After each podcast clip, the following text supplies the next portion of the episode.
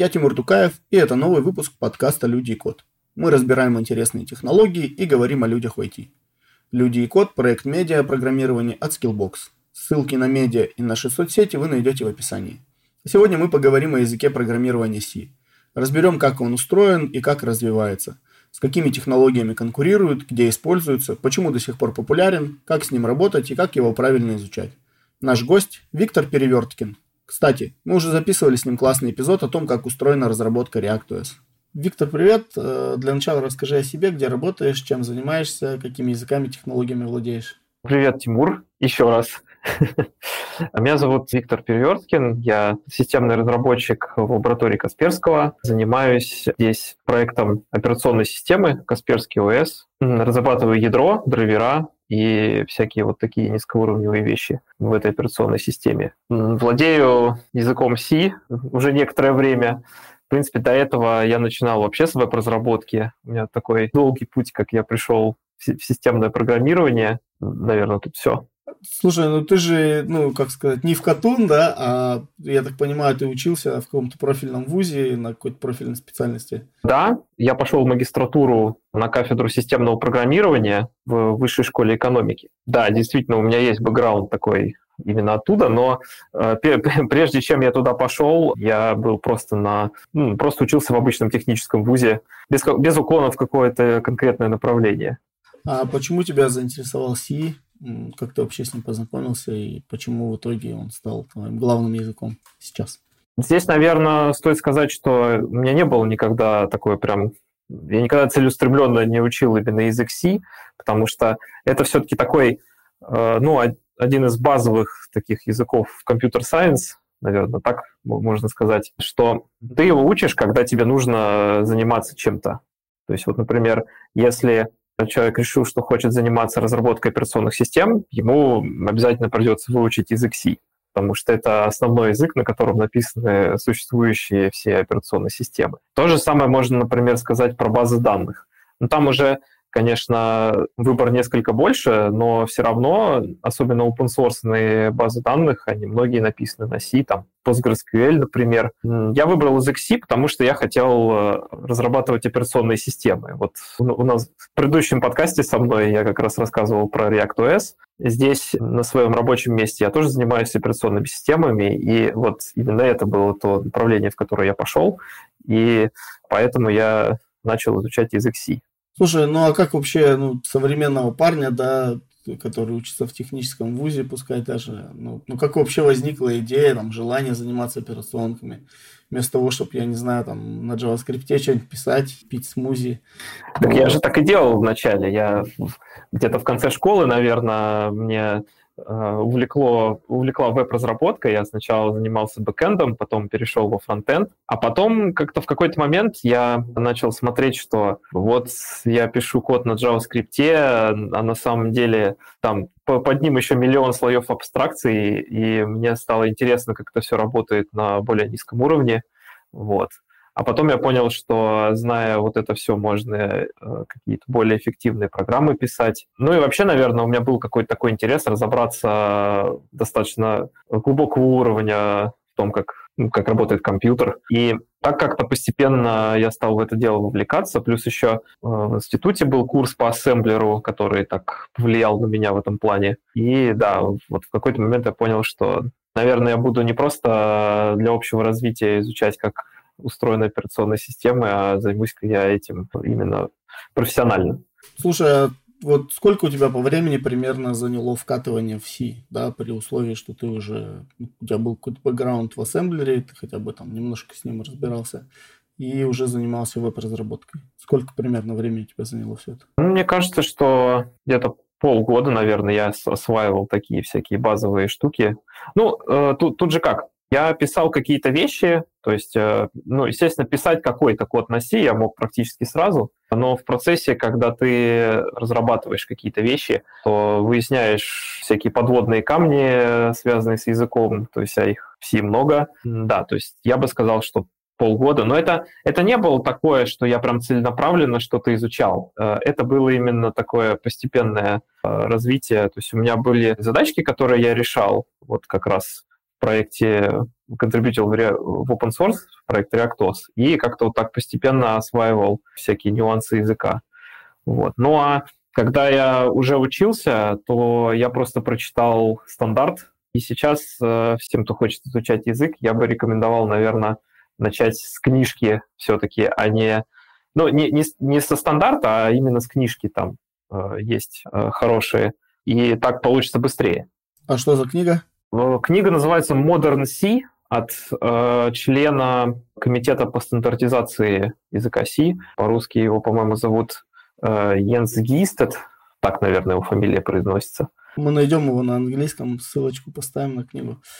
А вот если переходить уже к C, да, то вот расскажи, для чего вообще создавался язык C, как он появился и почему его называют иногда переносимым ассемблером. Ну, это такая уже история, история прям совсем давних лет. Насколько я знаю, его, напис... его придумали для того, чтобы э, переписать операционную систему Unix э, с ассемблера, и чтобы она была именно переносимой на другие архитектуры.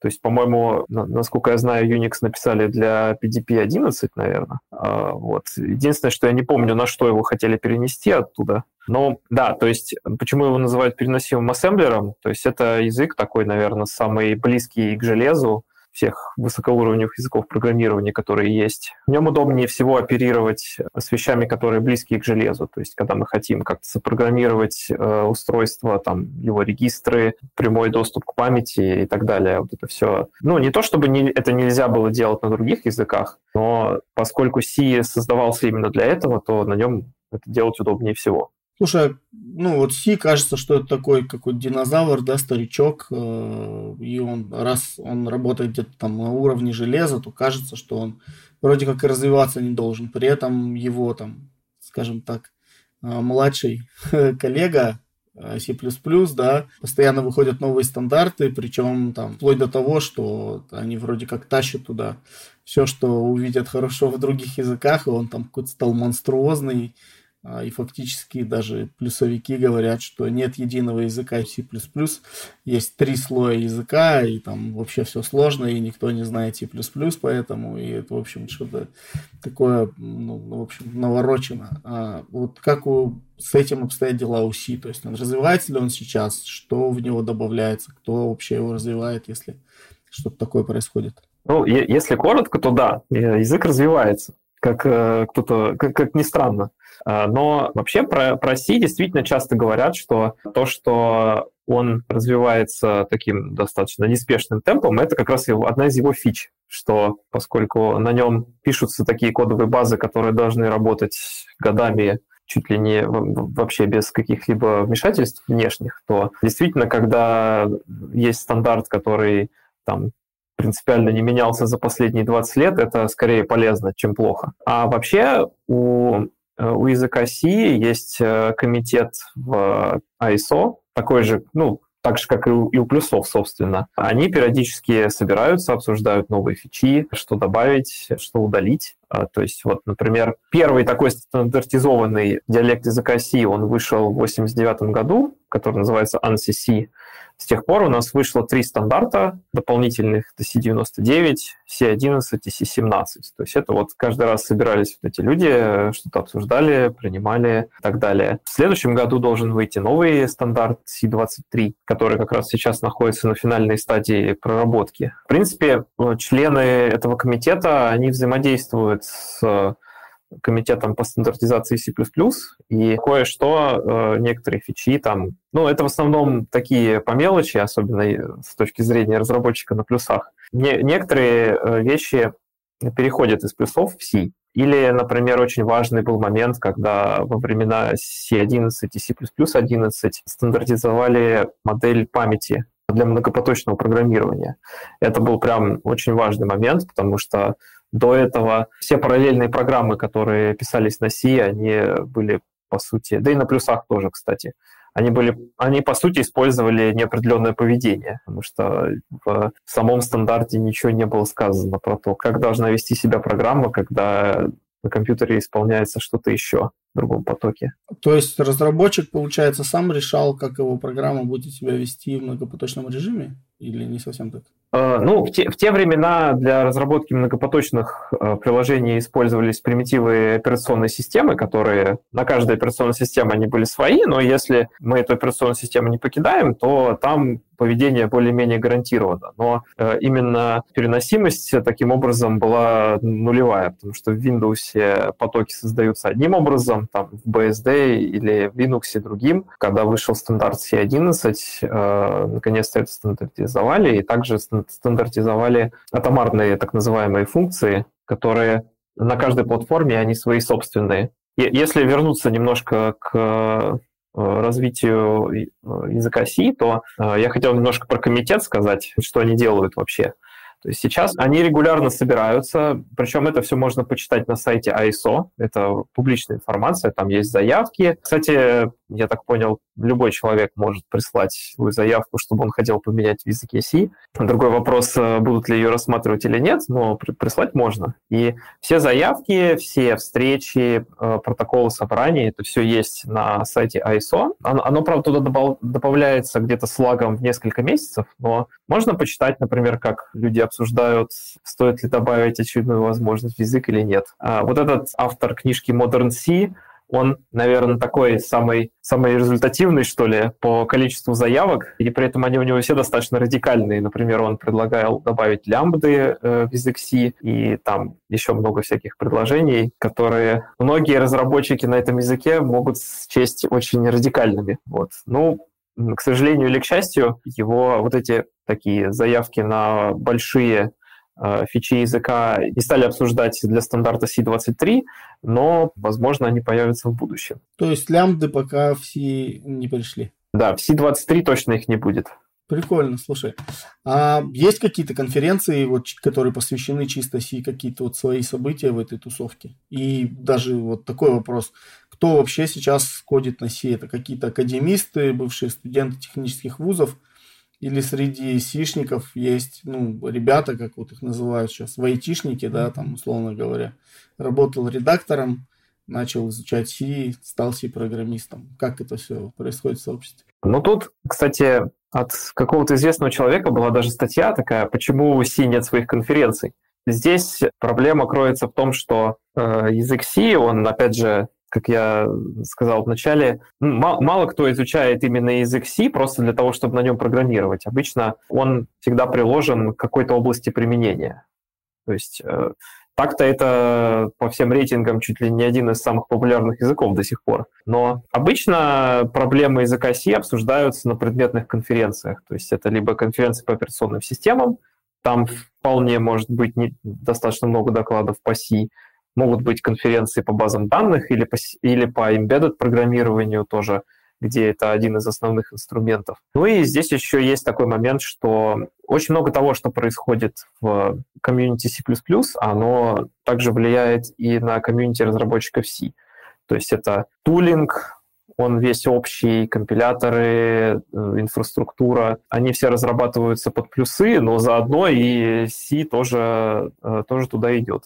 Вот. А так, э, как бы я периодически смотрю CPP-кон, и там, мне кажется, ну, треть докладов точно, которые не относятся напрямую к плюсам, а вполне применимы для C тоже. А где вообще сейчас C используется, и вот со времени, так сказать, его появления как-то изменилась его ниша, поменялись юзкейсы? Ну, насколько я понимаю, в самом начале это был чуть ли не единственный язык, на котором вообще писали все. Конечно, с тех пор э, время изменилось, и теперь на C мало кто пишет, например, всякие тулы, встроенные в операционную систему, как раньше. То есть у нас все еще остались э, утилиты базовые, там всякие LS, CAD э, и так далее, которые написаны на C просто потому, что их никто не хочет переписывать, да и это, в принципе, незачем. Вот. Так-то, конечно, я думаю, вряд ли кто-нибудь стал бы что-то подобное писать сейчас э, на этом языке. А где он используется, это в системном программировании. В первую очередь, наверное, из-за того, что большая кодовая база на нем уже написана, то есть там ядро Linux, э, ядро Windows, да, да и вообще все, по-моему, операционные системы практически, кроме, ну, macOS, там там чуть посложнее, но ядро у них тоже написано на C. Кстати говоря, э, в Apple, наверное, одна из немногих таких крупных компаний, кто прям использует все самые новые возможности языка, которые появились стандартах там C11, C17.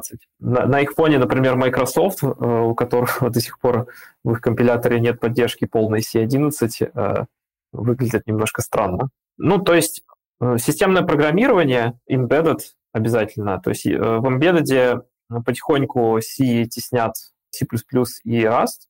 Я думаю, что за счет того, что микроконтроллеры стали чуть более производительные, и прям весь код можно уже на C не писать. Но, тем не менее, вот всякие такие задачи, которые близко к железу, это ниша C. А также здесь есть еще один такой целый пласт софта. Это софт для критичной инфраструктуры, который нужно формально верифицировать.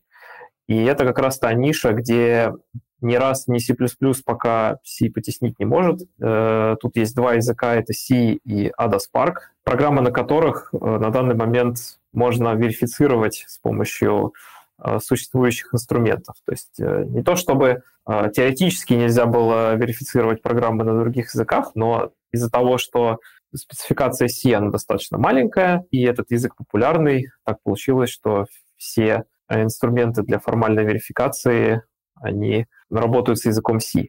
А что такое вообще формальная верификация? Ну, наверняка не все наши слушатели знают, что это. И было бы интересно понять, что это за сущность такая. Ну, если так сказать кратко, поскольку я не то чтобы специалист прям в этой сфере, но это такой процесс, когда у нас есть спецификация того, как должна работать программа, или даже целый блок. Да, допустим, у нас есть спецификация того, как должна работать программа, она должна там поддерживать какой-нибудь протокол, э, допустим, TCP. И э, эта спецификация преобразовывается в формат, который понимают инструменты для верификации. Ну, внутри это все сводится к системам уравнений дискретных. То же самое делается с программой. Она, код на языке C, он переводится там, с помощью специальных инструментов точно так же, по сути, в систему линейных уравнений. И дальше математический солвер, он, по сути, проходится по всем возможным параметрам, которые может принимать программа, и смотрит, что для всех входных данных программа работает именно так, как задано.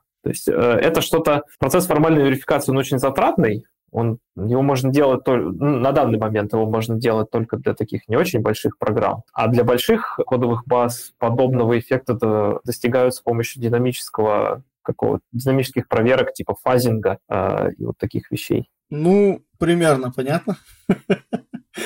Вот, а тогда давай поговорим о популярности Си, насколько он вообще сейчас популярен, есть ли у него шансы стать более популярным. И главное, я вот захожу время от времени на hh.ru, да, там на Хабр карьеру, вот по работе посматриваю вакансии. Я не видел пока ни одной джуновской вакансии, например, на C. Вообще есть, есть вакансии на C вообще в открытом доступе? Они появляются? Кто вообще нанимает C-программистов? Ну вот мы у себя в компании, например, в лаборатории Касперского нанимаем, нанимаем джуниоров C-разработчиков. Вот. А так, ну, действительно, из-за того, что в основном разработкой C занимаются вот в таких в крупных компаниях, и это в основном там люди, которые поддерживают ядро Linux или контрибьютят в другие open source проекты. Порог вхождения действительно достаточно высокий. Что касается популярности, то, насколько я понимаю, во всяких формальных рейтингах язык и так стоит достаточно высоко. Я думаю, тут куда-то дальше подниматься смысла нет. Стоит ли делать язык популярным? Я, наверное, тоже отве...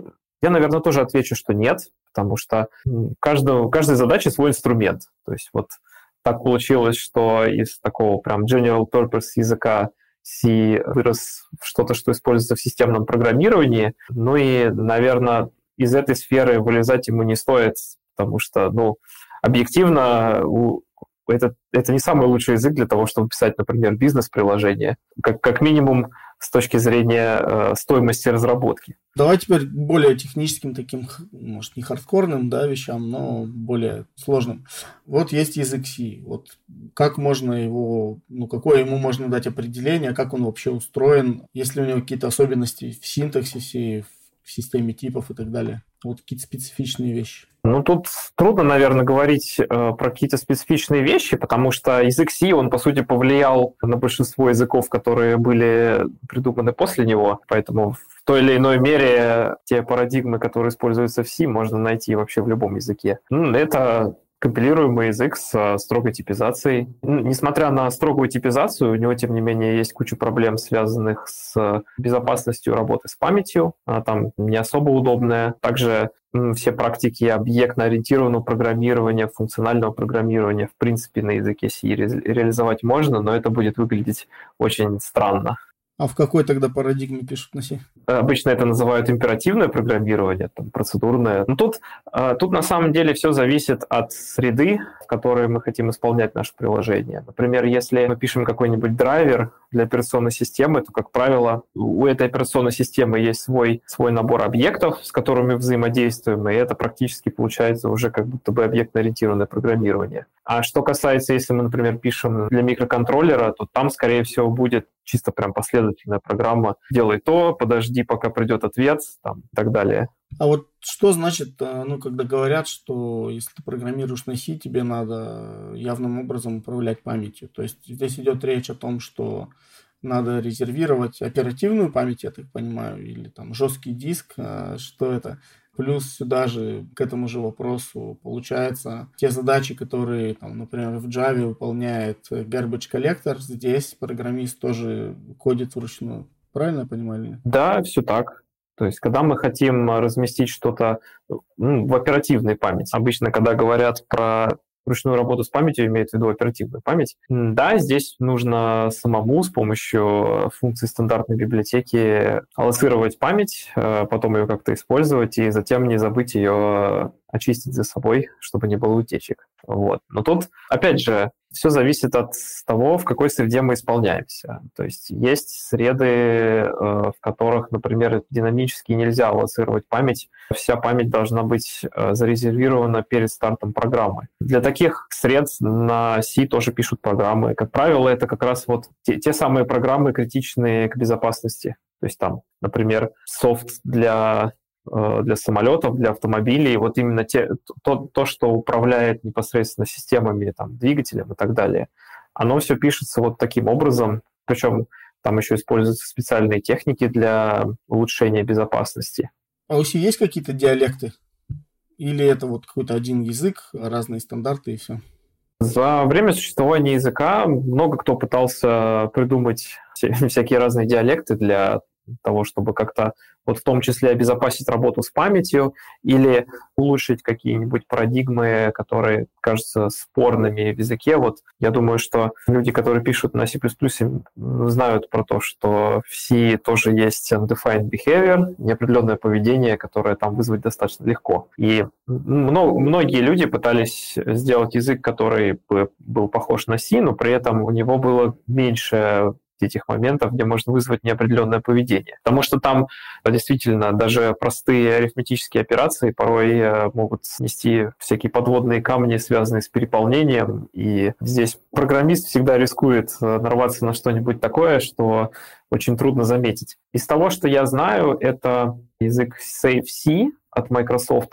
Там они попытались сделать безопасные строковые функции, функции для работы с массивами, с памятью, то есть там на уровне языка происходит контроль за выходом за границы массива и вот такие, та, такого плана ошибки. Еще сравнительно недавно появился язык ZIG, но э, ZIG — это, наверное, все-таки не отдельный диалект, а уже скорее такая производная от э, языка C.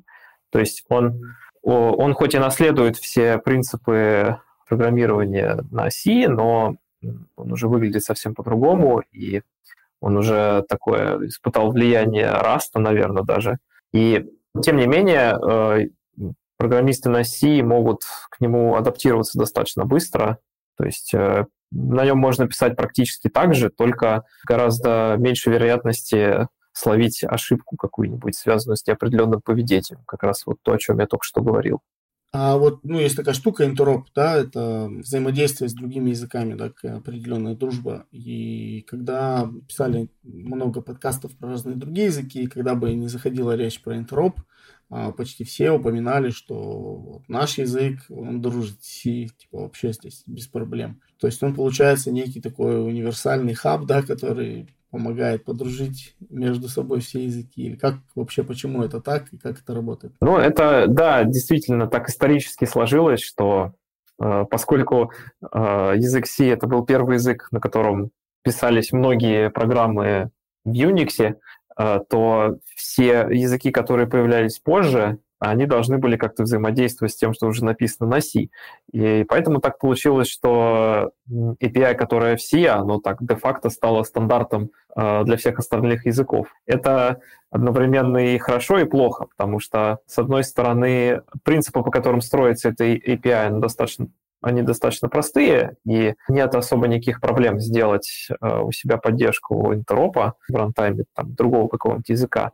Но, с другой стороны, э, таким образом C загнал себя в ловушку того, что он не может менять ABI так просто, и с этим есть некоторые проблемы. Вот одна из них, например, это то, что в C есть такой тип, называется int_max, который должен по идее, символизировать целочисленный тип, который может вместить самое большое число, которое поддерживает данная платформа, на которой э, мы запускаемся. И так получилось, что этот тип остался зафиксированным на размере 64 бита. И уже, в принципе, возникают такие железки, которые поддерживают 128-битные числа, э, но int_maxt тип int_maxt все равно увеличить не получается, потому что это сломает ABI. А э, ABI языка C это даже круче, чем ABI языка C++, которая, с которым тоже очень много есть проблем в том плане, что его ломать очень плохо.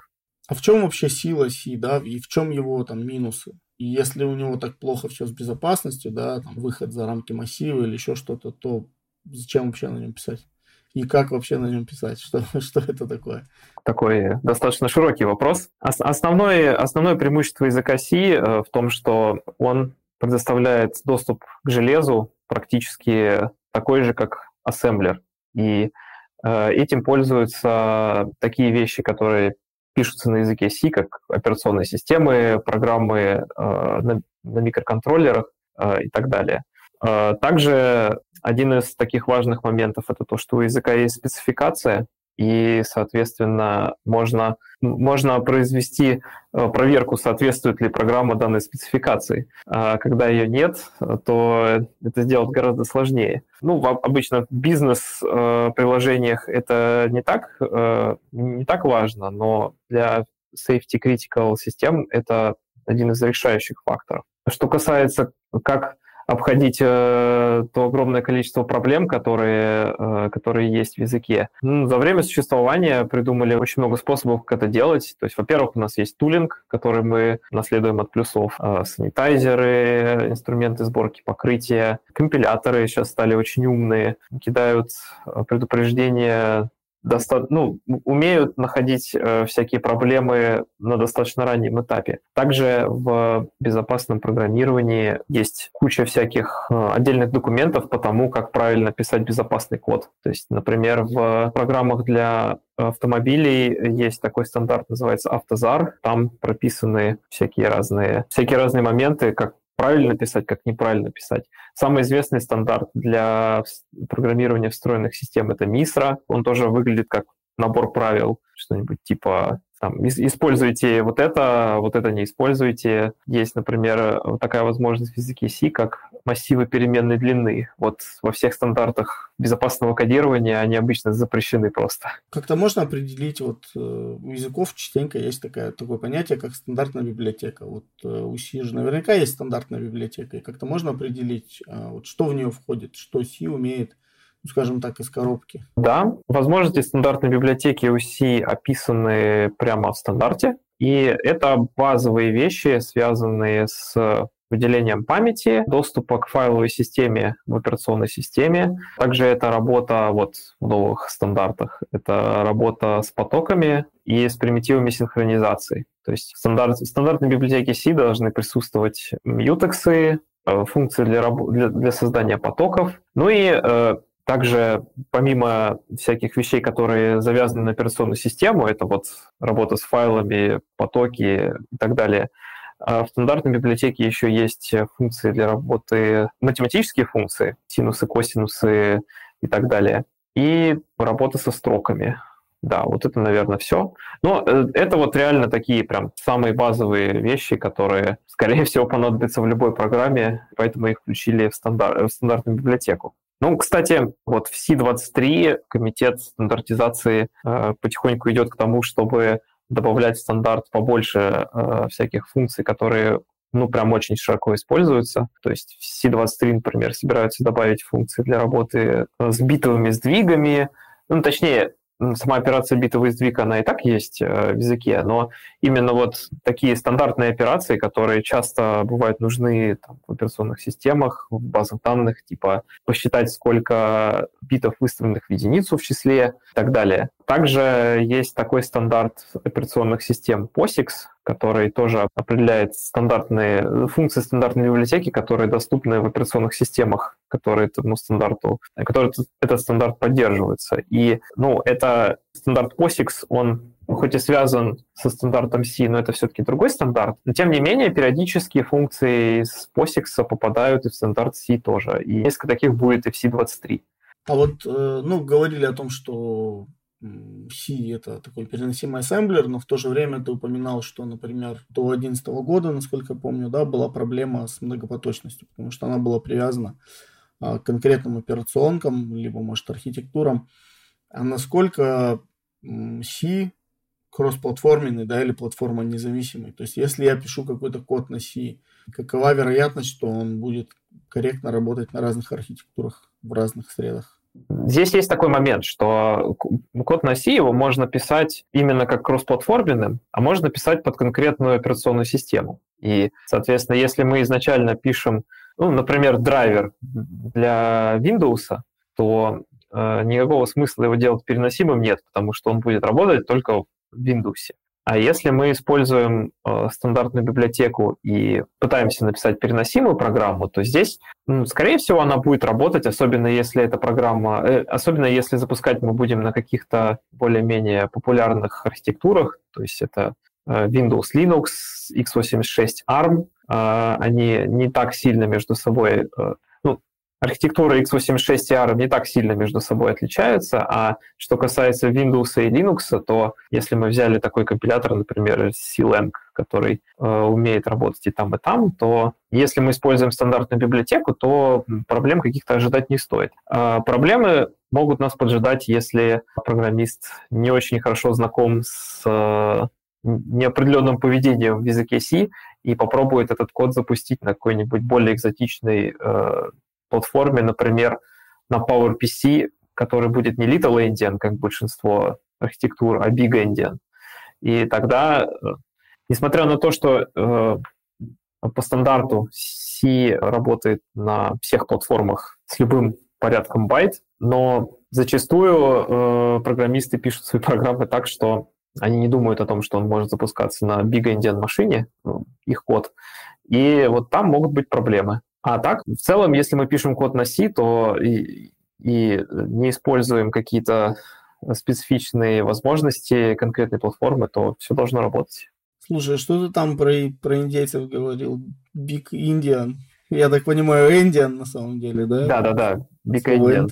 Э, это, э, ну, есть э, как бы архитектуры процессоров, которые различаются по системе команд, да, там x86, ARM, PowerPC и так далее. Но каждая из них, она еще имеет характеристику свою, это endianness, то, что по-английски называется. И это тот способ, э, каким адресуются байты в памяти на этой архитектуре. То есть, если у нас есть 4-байтовое число, то э, у него могут... Каждый байт в этом 4-байтовом числе может быть записан в разном порядке, либо от старшего к младшему, либо от младшего к старшему.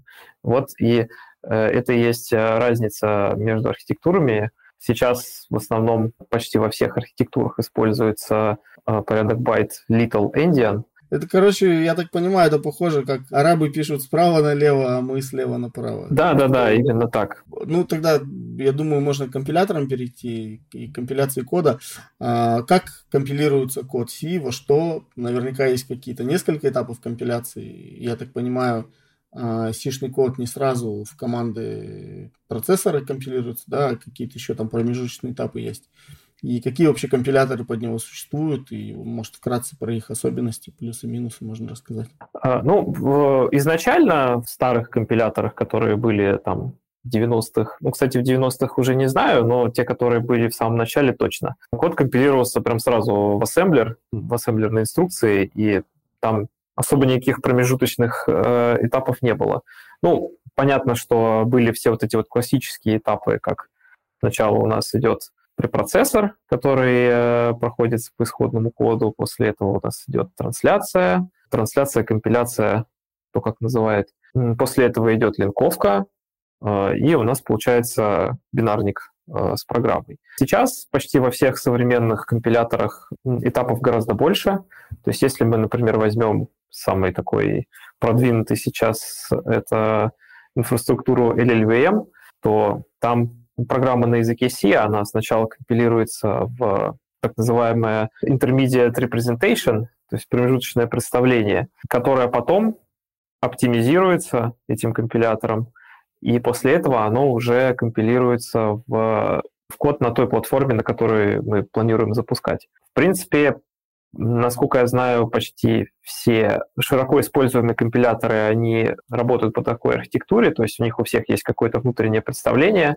Это и у GCC также, вот у Microsoftского компилятора не знаю, и у Intel, кстати, тоже, но я думаю, что да, они тоже используют какой-то подобный подход. Ну, просто потому что так можно гораздо раньше оптимизировать код и оптим... применять какие-то специфичные оптимизации для конкретной архитектуры. Ну и также после линковки есть такая вещь, как link time optimization. Это оптимизация, которая происходит уже по сгенерированному машинному коду. Инфраструктура LLVM, она умеет делать даже так, то есть когда у нас почти все готово, еще раз пройтись по коду и попробовать найти те места, которые можно соптимизировать. А если переходить уже к тулингу, то вот самое первое, интересно, какие ID редакторы кода используют обычно для программирования на C? Зависит ли это от задач или есть просто какие-то предпочтения личные? Здесь, наверное, очень широкий есть спектр, то есть прям каждый разработчик э, выбирает себе что-то свое. Вот даже если среди моих коллег посмотреть, мне кажется, у нас большая часть людей использует какой-то свой, э, свой environment. Там кто-то пишет в Vim, кто-то в Emacs, кто-то VS Code использует, э, кто-то использует JetBrains IDE, то есть там прям максимально широкий спектр. Каждый использует то, что ему удобно. Но э, если мы, например, пишем под микроконтроллеры, то, как правило, там предполагается, что программист использует тот тулинг, который предоставил производитель этого микроконтроллера. Потому что там и компилятор специфический, и, возможно, там еще будет отладчик, который работает вот непосредственно с этим контроллером э, и только с ним. А если, э, если у нас какой-то просто general purpose программирования или там разработка операционных систем, то, как правило, все используют кто что хочет. А ты в чем работаешь? А, я использую текстовый редактор Sublime Text. Как-то так давно получилось. Я его начал использовать еще до того, как появились все вот эти текстовые редакторы на основе Chromium. А, там, по сначала появился Atom, потом Visual Studio Code, наверное, после этого был, где, где-то там еще были э, другие производные, но мне как-то в свое время понравился Sublime Text, и я до сих пор пользуюсь им. Хотя в VS Code, наверное, уже всякие инструменты будут получше, типа отладчиков там и всяких таких вещей. Ну, автодополнение у тебя же тоже есть, я так понимаю, в Sublime. Да, конечно. Я, кстати, тоже им пользуюсь, но я пользуюсь им вот для текстовых заметок, вопросы для подкастов накидываю в нем, а какие черновики статей держу и потом уже переношу там в Google Доки куда-то еще. Ну, очень удобный.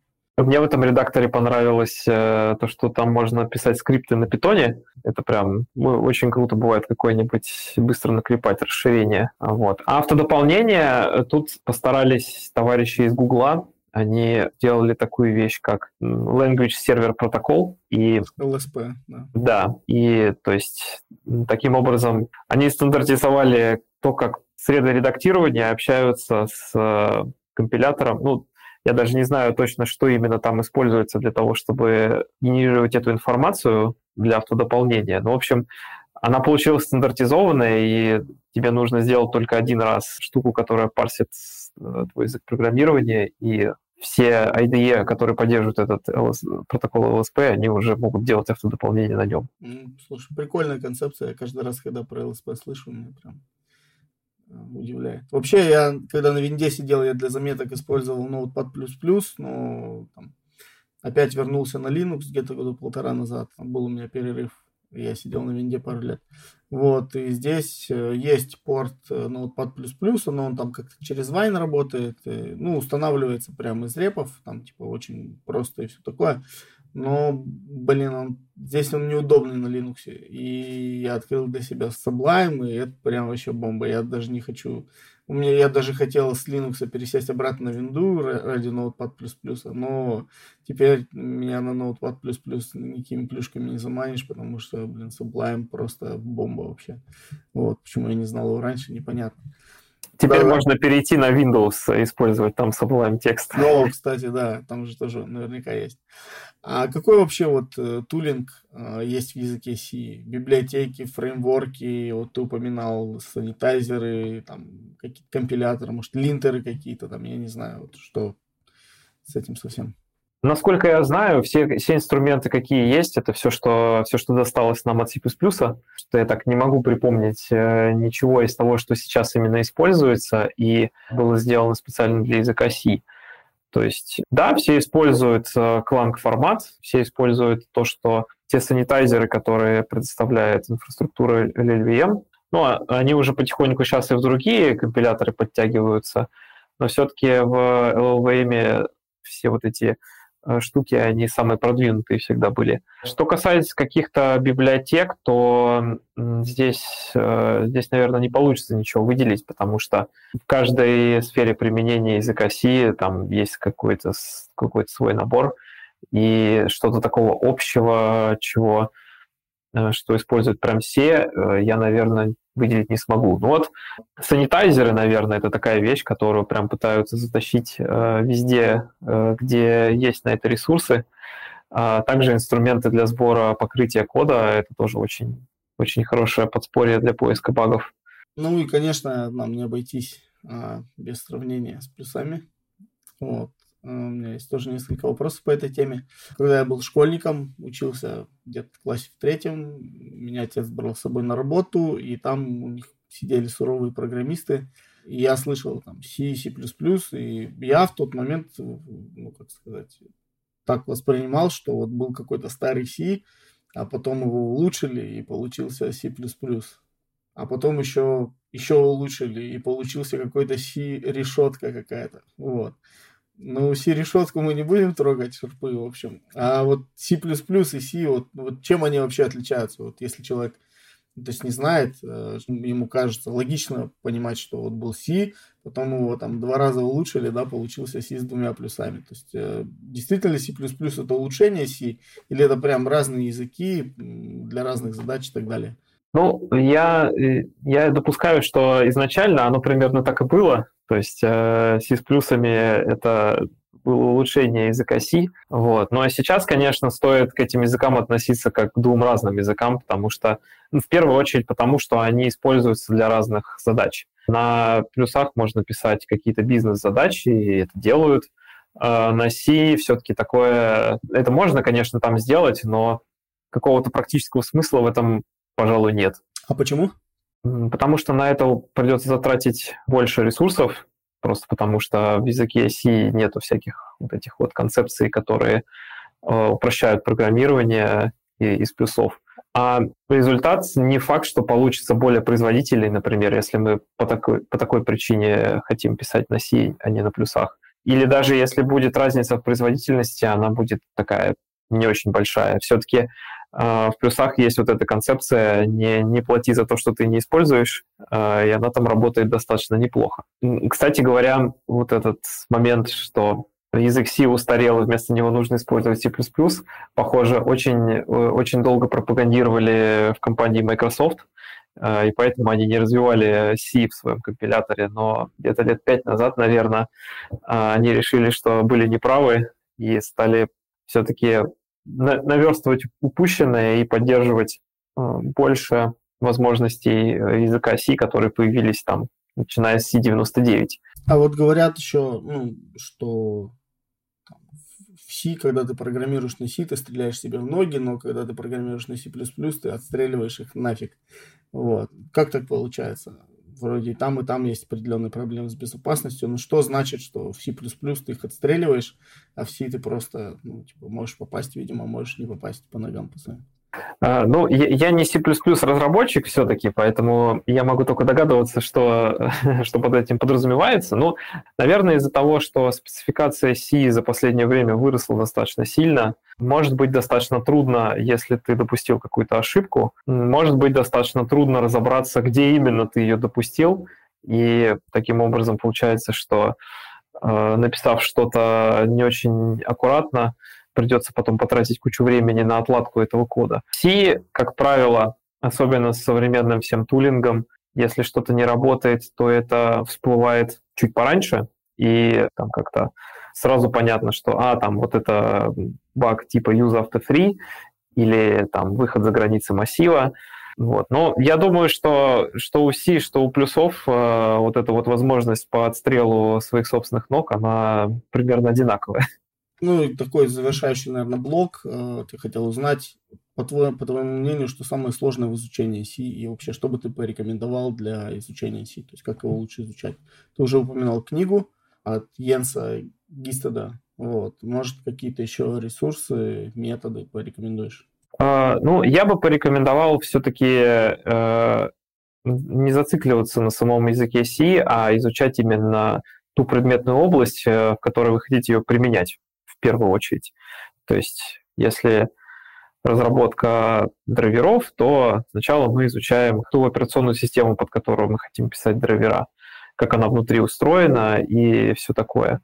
А если мы хотим, а, допустим, писать высокопроизводительные приложения типа каких-нибудь веб-серверов, NGDX мне в голову приходит, то, соответственно, нужно изучить, как в Linux э, работает э, сетевой стек, как с ним обращаться и, и все такое. Ну, если embedded, то понятно, там э, микроконтроллеры, это все на стыке электроники происходит и программирование. А после этого, поскольку язык, ну, не такой уж прям большой для того, чтобы его долго прям постигать. Я думаю, что достаточно прочитать вот как раз эту книжку, которую я посоветовал, и после этого можно, можно еще заглянуть в сам стандарт, потому что это, кстати, такой момент очень интересный, что на собеседованиях на разработчика C большинство кандидатов говорит, что они стандарт никогда не читали, хотя, на мой взгляд, один раз прочитать его, он как минимум э, те главы, которые посвящены непосредственно языку, а не стандартной библиотеке, э, может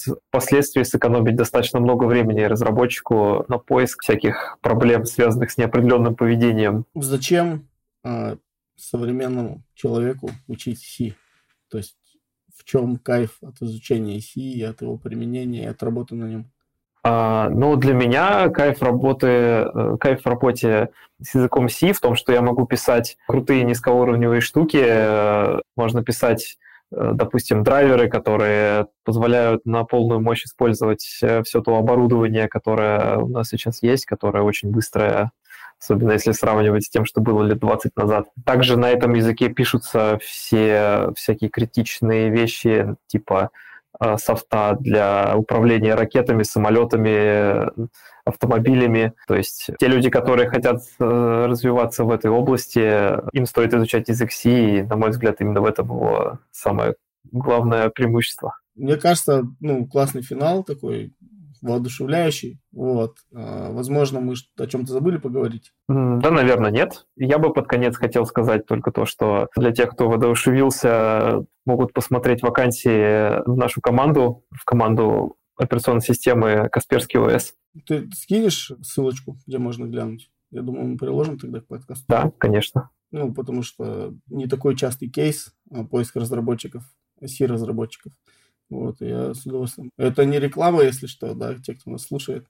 Вот. Мне просто действительно прикольно, что ну, в России делают операционку, пишут ее на C, ищут C-программистов. Ну, для меня это как, не знаю, как будто мир Гарри Поттера какой-то волшебный и чудесный. Вот. Это прикольно.